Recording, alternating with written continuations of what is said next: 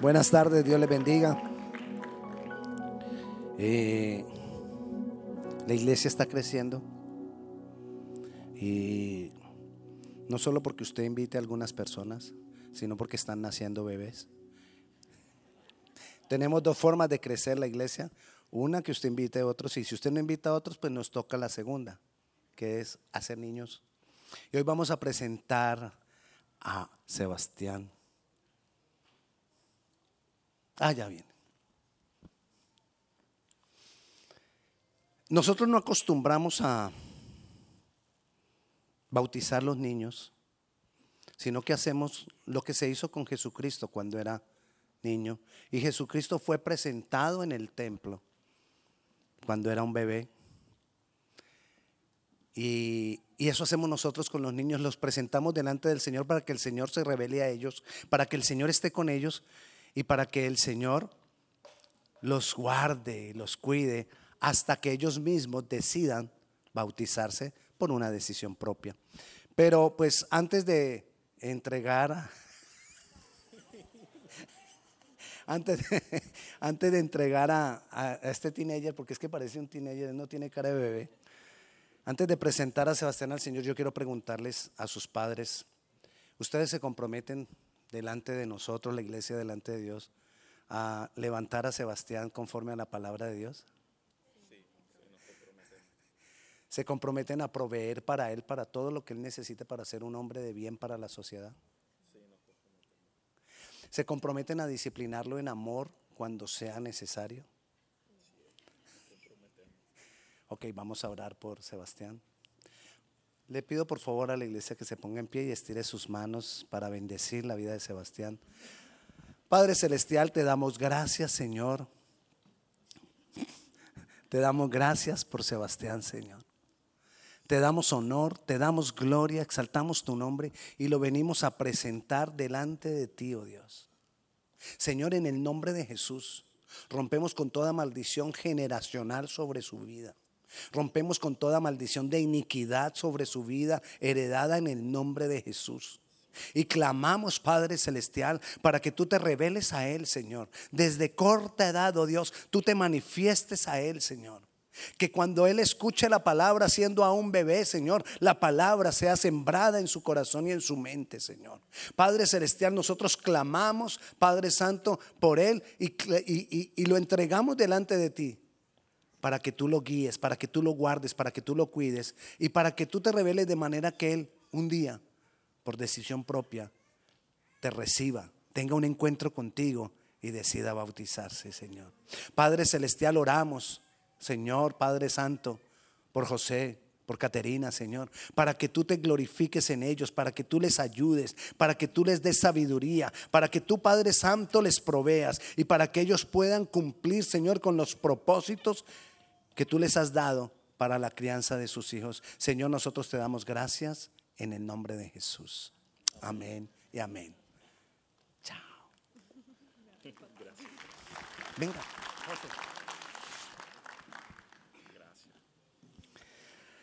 Gloria a Dios. Vamos a, a la palabra.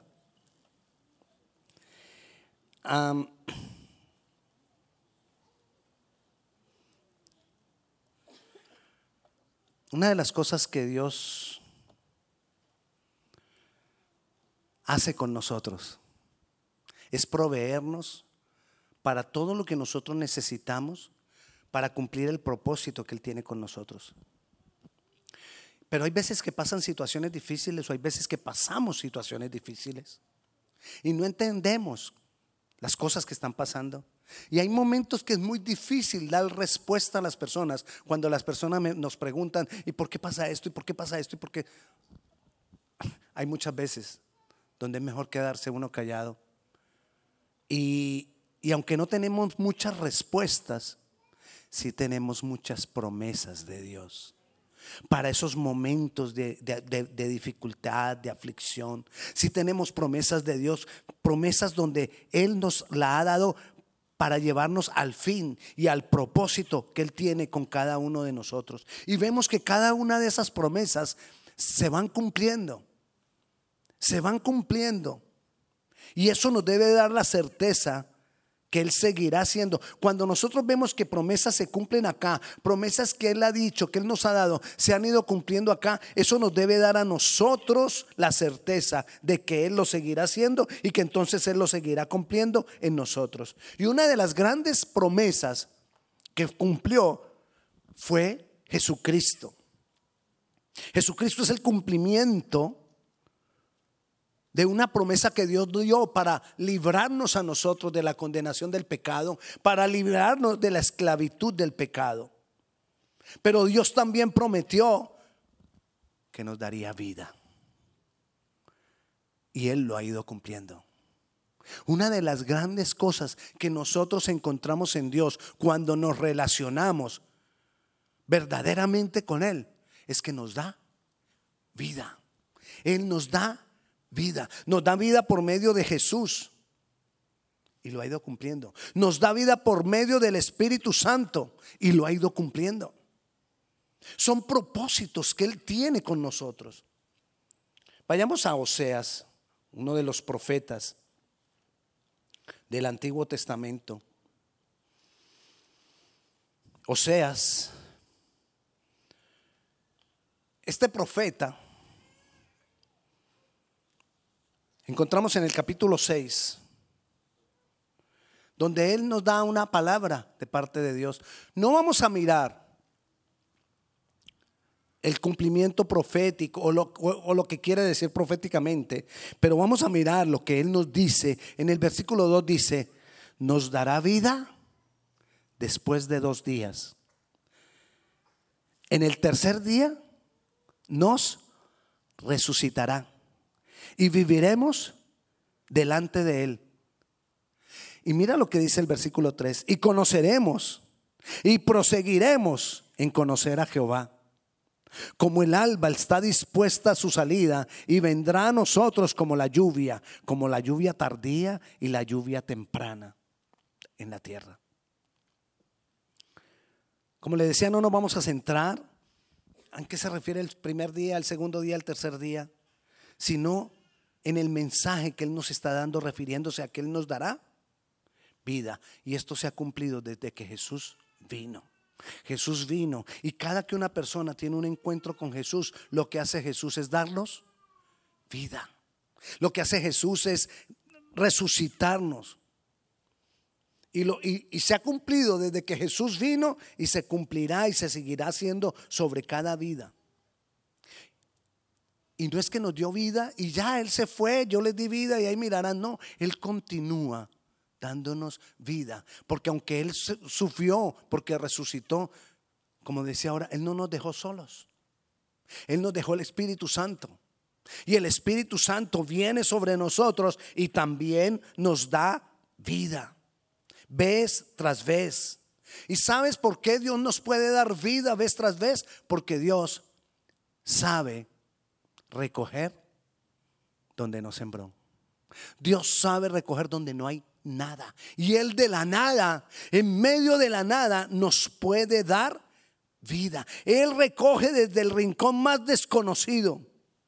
Y así como Él fue levantado de la muerte, Él nos levanta a nosotros y nos da vida y nos da aliento y nos da fuerza y nos da valentía. Porque la valentía es parte de la vida, es parte de la herencia que nosotros tenemos como hijos de Dios. ¿Para qué la valentía? Para ir más allá. ¿Para qué la valentía? Para continuar, porque hay momentos en que no queremos ni continuar. ¿Para qué la valentía? Para, para enfrentar cosas que estamos viviendo.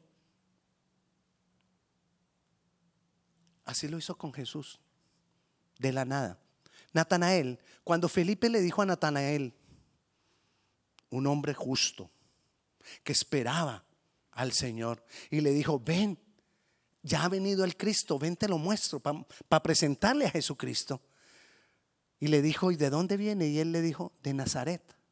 Porque Jesús había nacido en Belén, pero recuerde que muy pequeñito ellos tuvieron que huir de Belén y se fueron a Nazaret. Y Jesús creció en Nazaret. Y entonces le dice de él, ¿de dónde viene? Y le dice de Nazaret. Y le dice Natanael, de Nazaret podrá salir algo bueno. Por dos razones. Una, Nazaret no estaba incluida dentro de las profecías bíblicas del Antiguo Testamento, porque Jesús nació en Belén y las profecías hablaban de Belén, pero creció en Nazaret. Y la otra razón por la cual Natanael no creía que pudiera salir nada bueno era porque Nazaret tenía, era una ciudad de mala reputación. De Nazaret podrá salir algo bueno. Me vas a decir que el Mesías Salvador viene de Nazaret. Y a veces nos pasa, nos pasa a nosotros. Que nosotros no hemos logrado cosas antes grandes. Quizás siempre hemos sido rechazados. Quizás muchas veces nos han menospreciado. Quizás somos como un Nazaret de donde la gente no espera que salga nada bueno. Pero Jesús tiene la capacidad de hacer lo sobrenatural con nosotros. Jesús tiene la capacidad regular de hacerlo así. Levantarnos, darnos vida cuando nos sentimos desfallecer. Levantarnos, darnos vida, darnos valentía cuando otros no confían en nosotros. Levantarnos, darnos vida, darnos valentía, la valentía, aun cuando nosotros mismos ya dejamos de confiar en nosotros. Por medio de su Santo Espíritu. Miremos lo que nos, miremos la primera vez que la Biblia nos habla del Espíritu Santo. Vayamos a Génesis, capítulo 1. ¿Y qué dice? En el principio, Dios creó los cielos y la tierra. Ok, ya está creada. Pero ¿cómo estaba después la tierra? Desordenada y vacía. Tres cosas habían en la tierra. Desorden, vacío y tinieblas. Eso había en la tierra. Y el Espíritu de Dios se movía. Y el Espíritu Santo se movió en medio de eso. Y el versículo que sigue, ya inmediatamente es cuando Jesús dijo, entonces Jesús dijo, hágase la luz. Y la luz fue hecha. ¿Por qué hubo luz? Porque había tinieblas. ¿Por qué Jesús creó la luz?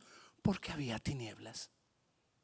Si hay dolor, entonces Dios va a traer sanidad. Si hay temor, entonces Dios con su amor va a echar fuera el temor. Si hay tinieblas, entonces Dios va a traer luz. Porque donde hay lo contrario, Dios se manifiesta. Dios no necesita ni una semilla para hacer que un árbol nazca. Porque Él sabe hacerlo todo de la nada. De la nada lo sabe hacer. Desorden, vacío, tinieblas. Él se movió ahí y envió su palabra en medio de todo eso. Dijo, hágase. Y Dios lo hizo. Cuando Dios nos da vida a nosotros a través de su Santo Espíritu, nos lleva a hacer lo que antes no podíamos hacer. Nos lleva a lograr lo que antes no podíamos lograr. Cuando es por el Espíritu, nos lleva a enfrentar lo que antes no éramos capaces de enfrentar. Porque no es por nosotros, es por su Santo Espíritu. Nos lleva a construir donde antes no pudimos construir. Eso nos pasa mucho. Hay momentos en que no podemos construir, en que no podemos hacer esto, no podemos hacer el otro. Y Dios nos lleva. Cuando, cuando nos aferramos a Él, cuando nos tomamos de su mano, Él nos lleva. Pero una de las cosas que nosotros necesitamos para construir es pensar, ¿cuál es la respuesta mía a eso que Dios quiere hacer? ¿Cuál es la respuesta mía a eso que Dios está haciendo? ¿Cuál es la respuesta? ¿Cuál es la actitud acerca de de lo que Dios está haciendo con nosotros por medio de Jesús y lo que Dios está haciendo por nosotros por medio del Espíritu Santo. Así que Jesús, recuerde otra vez, todo estaba en tinieblas y Él hizo la luz. Nosotros estábamos en tinieblas y cuando venimos a Jesús y tenemos un encuentro con Él, si tenemos un encuentro con Él, ¿qué viene sobre nosotros? La luz. De ahí que es lo menos que nosotros tenemos que hacer. Caminar en esa luz. Porque si Él nos da la luz, no es, ¿para qué es si no es para que caminemos en ella? Entonces, siempre hay que preguntarse, ¿cuál es la respuesta que yo estoy dando a lo que Dios ha hecho? Estaba en tinieblas, me dio la luz, yo necesito caminar en esa luz. Y para caminar en esa luz necesito fundamentarme en la palabra. Toda respuesta nuestra a Dios tiene que estar fundamentada en la palabra. Si no, no lo vamos a poder lograr porque vamos a tener la actitud incorrecta. La palabra es la que nos da la actitud correcta. Le voy a hablar algo de, no sé si es matemática, geometría, ciencia, pero es algo tan sencillo como que la distancia más corta entre dos puntos es la línea recta. ¿Verdad? ¿Lo tiene? La distancia más corta entre dos puntos es la línea recta. Y la distancia más corta, bueno, entre la línea recta, la distancia más corta de aquí a allá es la línea recta. Si yo hago una curva, ya eso es más largo. Y la distancia más corta en donde yo estoy y el propósito de Dios es la palabra. Pero muchas veces nosotros hacemos la curva.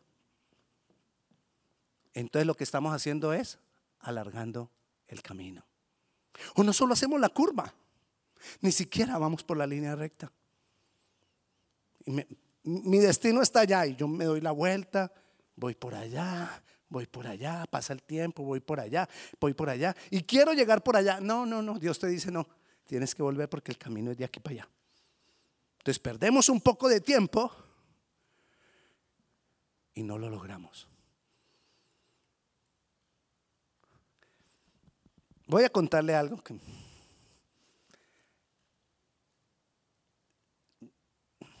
la grama de mi casa no, no la podíamos tener bonita. Nos duraba bonita tres semanas cuando el hermano Nelson iba a la casa y nos, arreglaba. Eso duraba tres semanas. A las tres semanas la grama volvía a estar fea. Una vecina tiene una grama hermosa. Y un día yo voy con mi perro y ella está echándole agua a la grama. Yo llego y le digo, ¿qué grama tan bonita usted tiene? ¿Qué le echa usted a su, a su grama? Y ella le está echando agua. Y voltea, me sonríe y me dice, agua. Yo dije, seguramente mi inglés no está muy bien y seguramente no me entendió. Y yo sé que le está echando agua.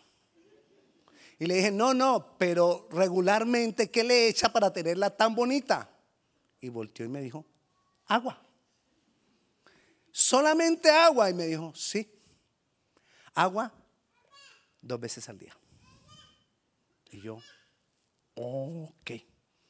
Me fui y le dije a mi esposa, mira, la vecina de allá de la esquina me dijo que agua. Entonces vamos a empezar a echarle agua. Listo y nos proponíamos a echarle agua, pero no éramos consistentes.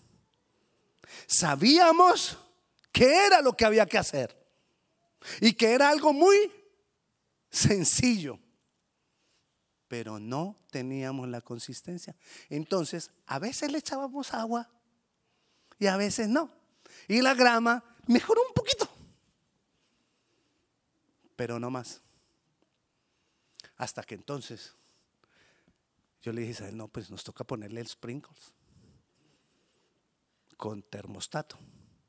Se lo pusimos dos veces al día y ya se está pareciendo nuestra grama a la de la vecina. Yo sé que ella no va a venir a preguntarme a mí si lo hice o no lo hice. ¿A qué voy con esto? La palabra es la distancia más corta entre el lugar donde estoy yo y el propósito de Dios.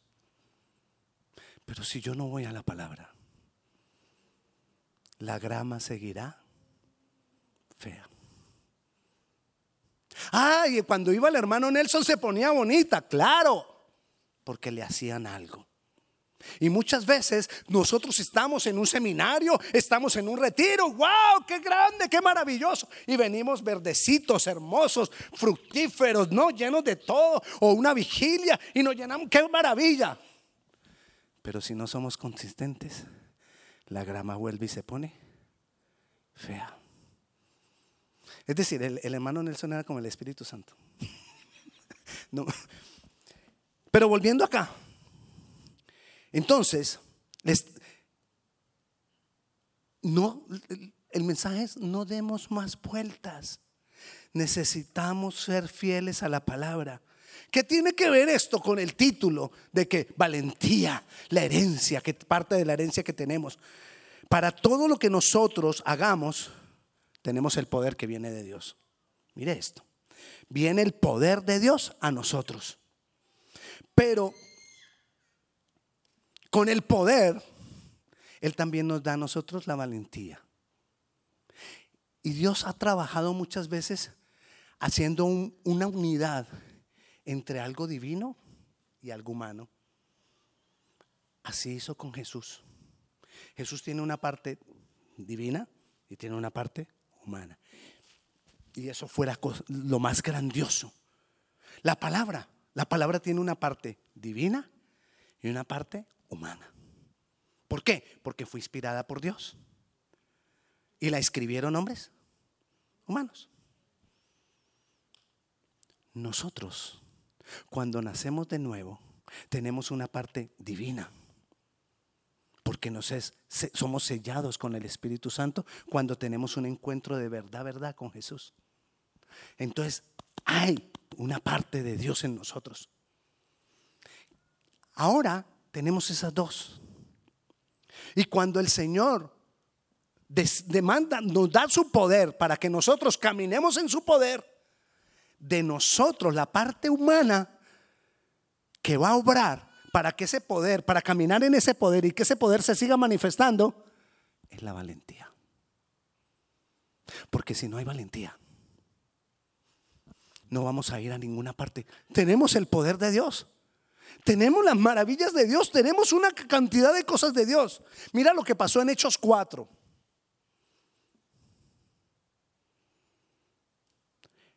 Mira lo que pasó en Hechos 4. Dice, versículo 29. Dice así. Perdón, me quedé, no sea yo. Hechos 4, 29. ¿Qué pasó? Pedro y Juan habían ido al templo habían sanado a un, a un paralítico que se hacía en la puerta del, pueblo, del templo. Lo habían sanado y entonces todo el pueblo se maravilló, todo el mundo se maravilló. Ellos empezaron a predicar el evangelio, se convirtieron como cinco mil y entonces se vinieron contra ellos los líderes religiosos, contra Pedro y Juan. Y los tuvieron presos de un día para otro, pero como les dio temor hacer algo contra ellos porque el pueblo estaba maravillado con los milagros, entonces los soltaron, pero los amenazaron de que no siguieran predicando. Ellos van donde los suyos, donde los, los demás discípulos y les cuentan. Y entonces hacen esta oración los demás discípulos por Pedro y Juan. Versículo 29 de Hechos 4. Ahora Señor, mira sus amenazas y concede a tus siervos que con todo de nuevo, de nuevo es valentía. Que con todo de nuevo hablen tu palabra Mientras extiendes tu mano para que se hagan sanidades, señales, prodigios mediante el nombre de tu santo Hijo Jesús. ¿Qué eran las señales, prodigios y todo eso? El poder de Dios. Mientras está el poder de Dios, oramos para que tus hijos tengan valentía. Porque cuando el poder de Dios se manifiesta, ah, bueno, ya, con eso ahí tenemos. No. Necesitamos la valentía en nosotros para ir a enfrentar, para ir a hacer, para ir a... hasta donde Dios quiere que nosotros vayamos. Podemos nosotros estar acostumbrados a ver milagros. Podemos nosotros ver milagros, pero si nosotros no empezamos a caminar en valentía, nosotros no vamos a lograr las cosas. Dios seguirá haciendo milagros. Dios seguirá respondiendo cosas. Pero ¿y de mí qué? De las circunstancias que me rodean, ¿qué? Yo necesito entonces la valentía para enfrentarlas. Y mira la respuesta de Dios en el versículo 31. Cuando hubieron orado, el lugar en que estaban congregados tembló y todos fueron llenos del Espíritu Santo y hablaban con denuedo la palabra de Dios. ¿Cuál fue la respuesta de Dios? Las dos cosas. Hubo milagros. ¿Y qué recibieron ellos? Valentía. Pero era necesario que ellos caminaran en esa valentía. Y ellos empezaron entonces a ir a hacer la obra del Señor. Caminar en valentía es confiar en Él. Y entonces voy a ir. Hay obstáculos, sí. Voy a seguir adelante. Voy a lograr las cosas. Voy a ir más allá. Amén. Necesitamos hacerlo. Necesitamos ir más allá.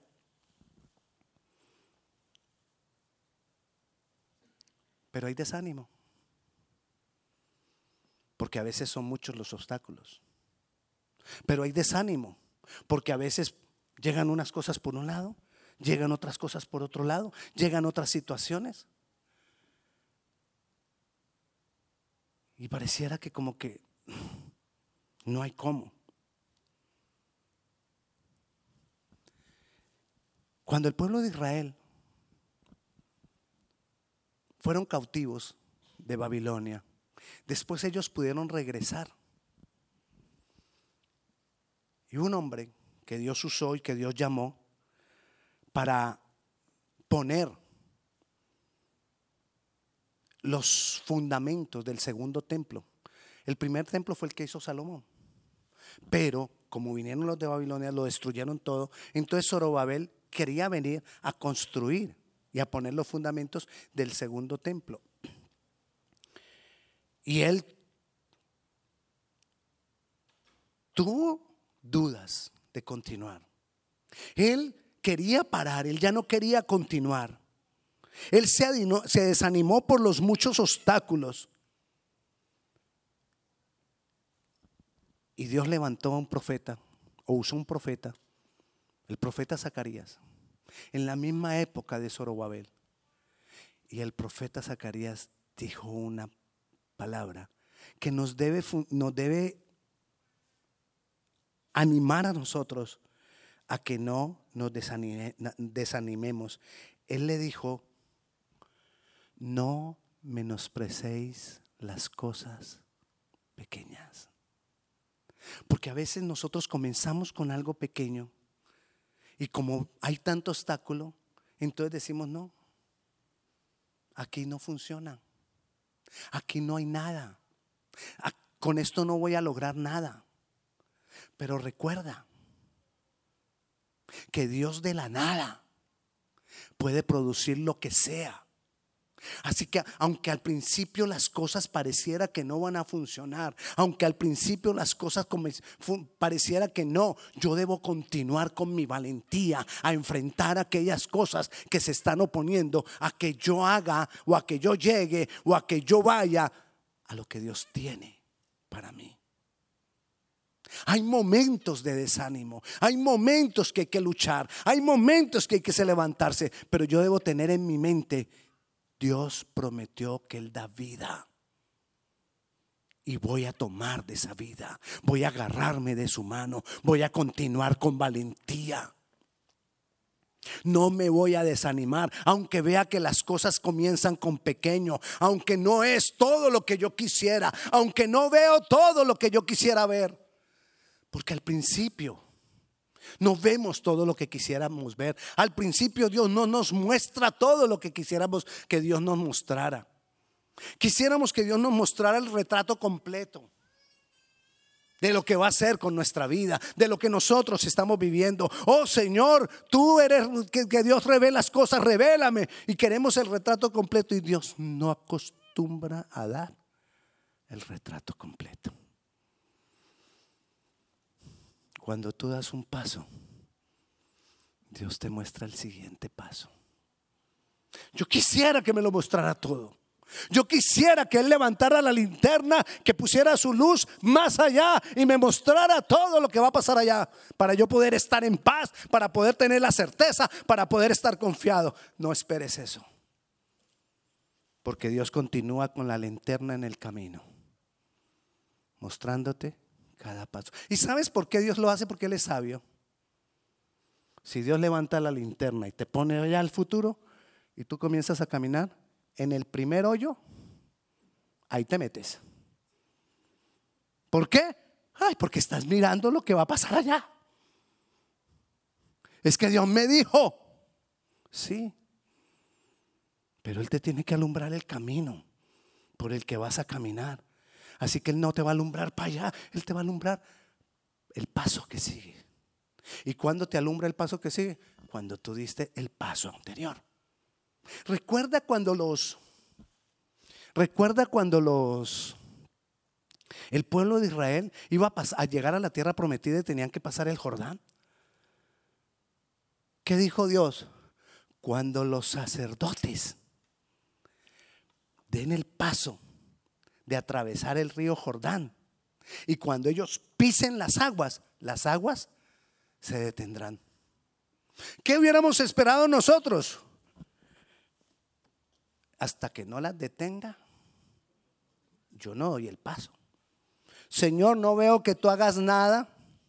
Señor, no veo tu respuesta. Señor, yo no. Y si esa en esta época, pues como el agua está fría, menos, menos que yo voy a dar el paso. Y muchas veces estamos en temporadas en nuestras vidas donde el agua está fría, donde el agua está helada. Hay temporadas en nuestras vidas, que es temporada de invierno, que es temporada de, de, chamizo, donde los árboles no se ve con fruto. Chamizo es cuando, así como quedan los árboles en el invierno, que no tiene hojas, que no tiene nada. Esa sequedad, ese es el chamizo para nosotros. Bueno, los, colombianos, o solo en Cali, pues. Ah, en Bogotá también hay chamizo. De vez en cuando hay chamizo, ok. En Cali no hay chamizo porque todo es verde, pero cuando se seca un arbolito es chamizo.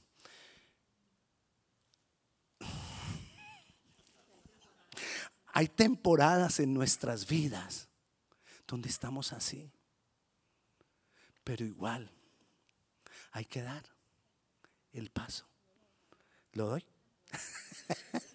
así nos da temor. No somos capaces. Pero tenemos que ser como niños. ¿Qué harían niños si papá está allá? Y le dice, del paso, mijo. ¿Qué hace, mijo? Se tira porque él está seguro que papá lo recibe. Da el paso y está seguro que papá está ahí. Ten la certeza, tírate al agua, que papá está ahí. No te estoy diciendo que cometas errores, no te estoy diciendo que firmes contratos, yo no te estoy diciendo que vayas y te metes en préstamos. No, el pastor dijo que me tirara, yo me voy a tirar. No te estoy diciendo nada de eso. Te estoy diciendo en nuestra relación con Dios, en cosas que yo tengo que caminar por fe. Y ahí es donde la valentía se manifiesta. Amén.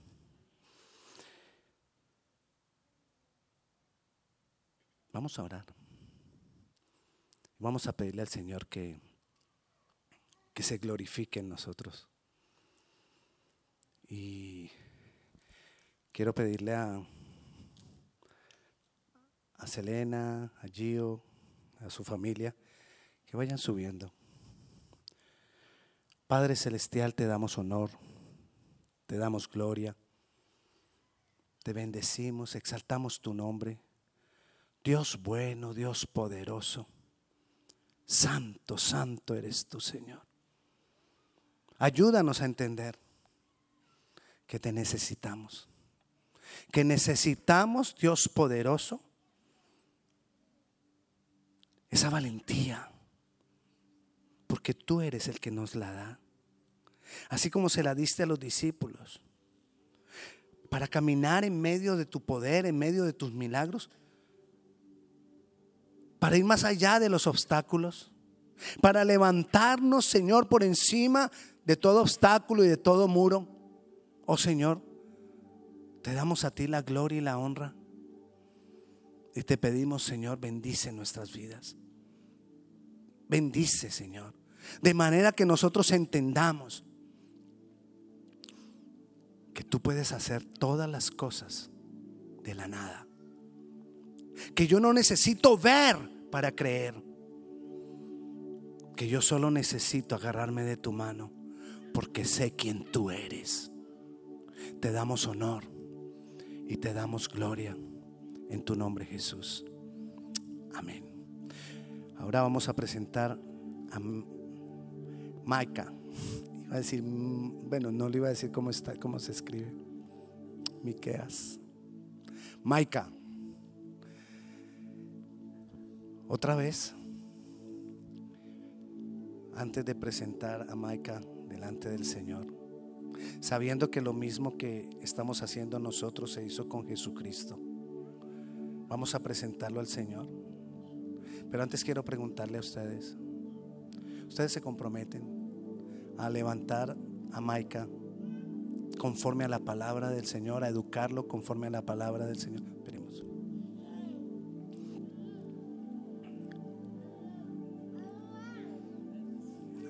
Amén. O sea que usted también se compromete. Gloria a Dios. Aquí entonces tenemos una, dos, tres, cuatro generaciones. Mire, cuatro generaciones. Gloria al Señor. Qué bendición tienes, Maika, de que aquí está tus padres, tu abuela, tu bisabuela. Oremos. Ah, no, ustedes se comprometen. Ustedes se comprometen a levantar a Maika conforme a la palabra del Señor. Ustedes se comprometen a disciplinarlo en amor cuando sea necesario. Ustedes se comprometen a proveer para todo lo que Él necesite para ser levantado como un hombre para el bien de la sociedad. ¿Usted se compromete a ayudar a su hermano? Ok. Ok. Vamos a orar por Maika. Padre Celestial, te damos gracias, Señor, por la vida de Maika, Señor. En el nombre de Jesús, Señor, nosotros venimos a romper con toda maldición generacional. En el nombre de Jesús nosotros venimos, Padre Celestial, a romper con toda iniquidad heredada en la vida de Maica, Señor. Porque tu palabra dice que tú te hiciste maldición para que nosotros fuésemos libres de toda maldición. Así que nosotros venimos a hablar tu palabra sobre la vida de Maica y declaramos que Él es libre de toda maldición generacional. Padre Celestial, nosotros lo entregamos en tus manos para que tú te glorifiques en Él, para que tú te manifiestes a Él, Señor. Padre Celestial, en el nombre de Jesús, Señor. Líbralo de toda enfermedad heredada, líbralo de todo pecado heredado y manifiéstate a su vida, Señor. Padre Santo, en el nombre de Jesús clamamos para que tú te reveles a Él a corta edad, Señor. Para que tú lo cuides, para que tú lo guardes y para que un día Él, por, un encuentro contigo, Él decida bautizarse. Señor, nosotros te damos gracias. Oramos, Padre Santo, por Gio y por Selena, para que tú les des sabiduría, para que tú les proveas, para que tú les ayudes y para que tú les reveles, Señor, cómo levantar la vida de Maica. Que en muchas cosas será diferente lo que tengan que hacer con lo que han hecho con Tobías. Padre Celestial, dale la sabiduría. Dales, Padre Santo, el conocimiento que viene de ti. Te damos gracias, Padre Celestial, en tu nombre Jesús. Amén y amén.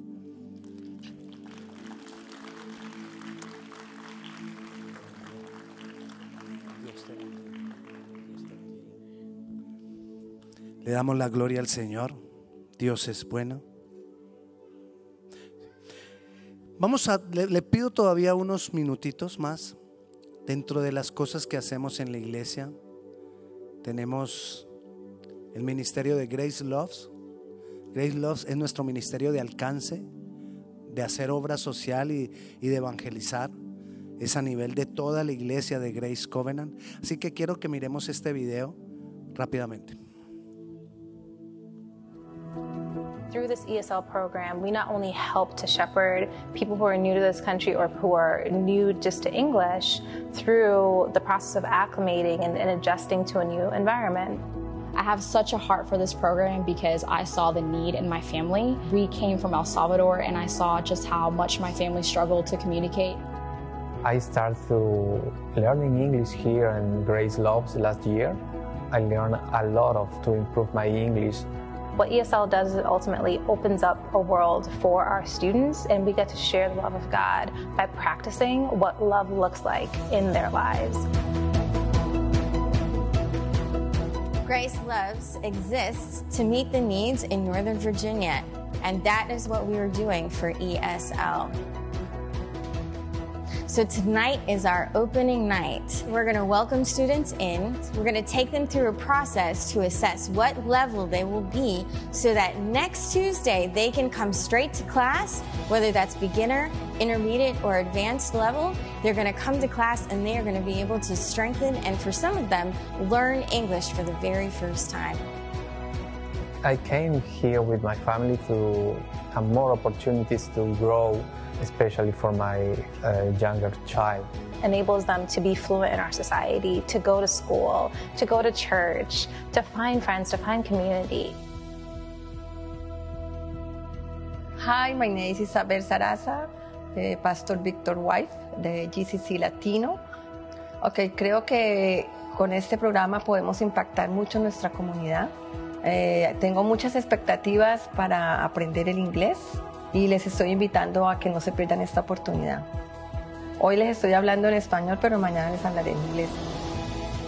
You put yourself in someone else's shoes and you come to a new country and nothing is familiar. You go to the grocery store and nothing looks normal and your cultural foods aren't there and you try to take your kids to school and you don't understand what someone is saying to you or you try to get a job and, and you don't understand the process right? There's so many things that are unfamiliar. And so having this program be available to the communities will be such a huge help.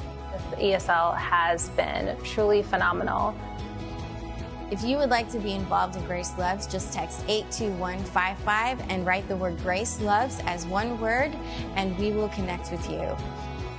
Church, we are changing lives. Así que tenemos clases de inglés los martes. Si usted está interesado, puede venir el martes a las seis y media. Y aquí puede aprender inglés. Déjeme bendecirle. Padre Celestial, yo te doy gracias, Señor, porque podemos experimentar comunidad en medio de nosotros. Podemos encontrarnos contigo, Jesucristo. Y podemos extender el reino. Gracias, Señor. Padre, bendice cada una de estas vidas en tu nombre Jesús. Amén y amén. Si usted tiene alguna petición de oración, aquí tenemos algunas personas que le pueden apoyar. Si usted vino por primera vez, por favor, ahí está con la mano levantada William. Eh, por favor, puede seguirlo. Él tiene un obsequio para usted. Si usted viene por primera vez, vaya con William y él le va a dar un obsequio. Gracias. Dios les bendiga.